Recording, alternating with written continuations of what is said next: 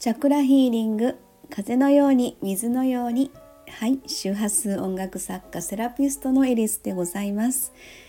はい、えー、今日はですねうんと、えー、お牛座の方に愛を込めてというかなんとなくそんな感じのことをおしゃべりしてみたいなと思います。えー、まあというのはですねあのちょっとこの間から言ってるんですけれどもあの木星がお牛座に移動したということで、えー、木星っていうのはですね拡大成長発展、えー、豊かな、まあ、心というか安定の心というか、まあ、実り多い、えー、愛情表現とか、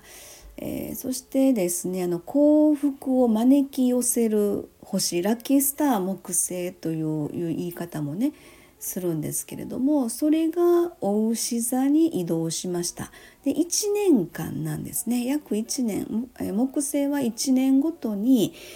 えー、一つの星座を移動していきますのでで来年の5月のちょっと日付忘れましたけどあの来年の5月まで木星はお牛座にいますよって。で次は双子座に移動しますよっていう。でそうするとあの木星のその、えっと、性質っていうのかな。それが今度は双子座色になりますよというふうなそんな感じで、まあ、捉えていただければなという。ことで今回は、まあ、お牛座さんに向けた、えー、愛を込めてお牛座エネルギーをえー、ちょっとお話ししてみようかなと思ったんですね。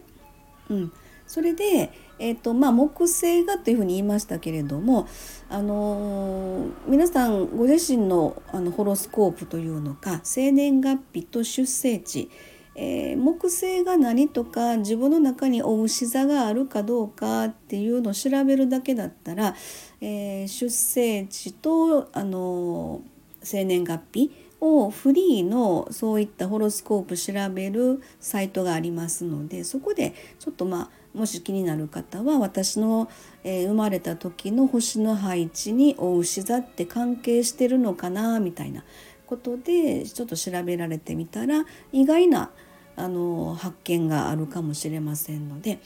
えー、そのお牛座さんなんですけどあのそのホロスコープの中に「えー、直球で木星が追う牛座の人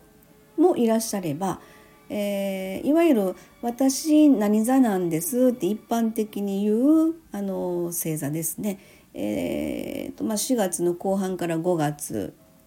生まれの人がまあ、お牛座というふうに言われてますのでそれはホロスコープで先生術で言うとおげやと生まれた瞬間に太陽がお牛座方向にあるということで、えー、お牛座なんですっていうふうな言い方をするんですね。でそのおげやと生まれた瞬間の、まあ、星の配置ということであとあの月とかですね、えー、水星金星木星火星土星えー、10天体と言われてますけども、えー、天王星海王星冥王星、えー、それぞれが十二星座の何かっていうのが、まあ、星の配置っていうふうなことを言われてましてそれがあのその星の配置を自分で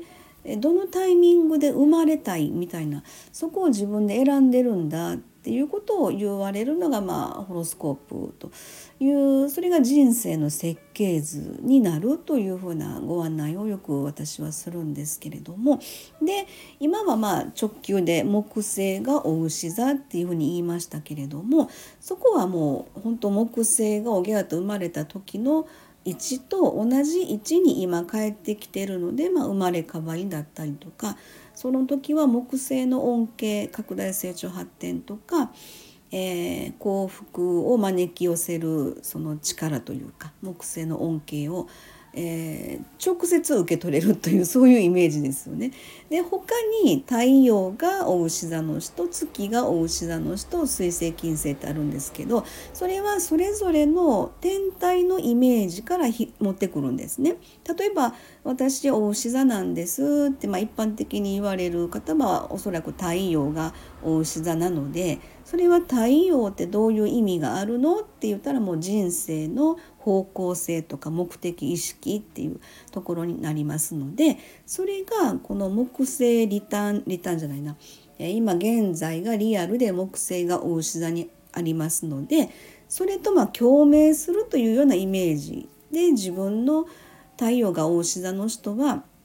これからの方向性であったり、まあ、目的意識であったりっていうところを木星がバックアップするみたいなそんなイメージであのいたらいいのかなっていうところなんですね。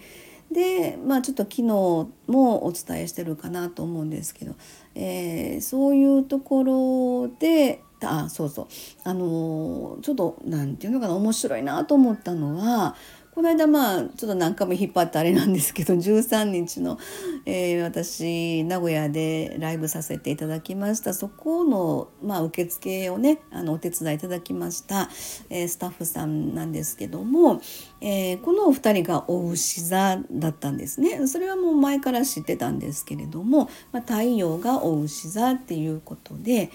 えー、これからの目的人生の方向性とか目的意識において今回のこの木星の、えー、お牛座1年間の間自分の方向性とか、えー、人生とかこれからの流れにおいて木星がバックアップしてくれるみたいな。でたまたまか偶然か分かんないですけど、まあ、お二人ともうちの会社のアートクリエイトのメンバーさんであのお手伝いいただけるっていうことでお願いしたんですよね。であの場を作らせていただいたのはもう決して私と、まあ、ステージたまたま少し高いステージであのご一緒させていただいた、えー、ご住職様と私とやらせていただきましたけれどもあの場を一緒に作っていただいた皆様その空間ができたのが何て言うのかなあの私自身が木星お羊座だったので。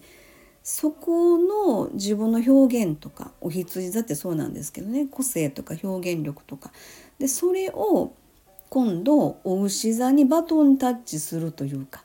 今度お牛座的な話で言うとあのそれをさらにあの感性を研ぎ澄ませる五感を磨き上げるというか、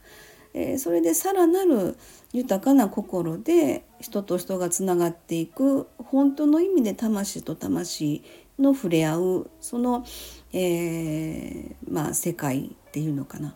そんなところがイメージパーンって広がったんですよね。なんか不思議だなと思うんですけど。でもしあの聞いてくださってる方とか今日のタイトルの、えーお牛座生まれの方に、まあ、愛を込めてみたいなそんなタイトルで何かこうちょっとこうパーンとこうアンテナ立った人はおそらくそういう流れでこの1年間すごくそこに意識しはったらいいん違うかなっていうそんな思いをちょっと今日は語ってみました。ちょっとまとまんないない話になっちゃいましたけども。はいあの最後まで聞いていただいた方いらっしゃいましたらありがとうございます。今日はじゃあこれで終わりたいと思います。ありがとうございました。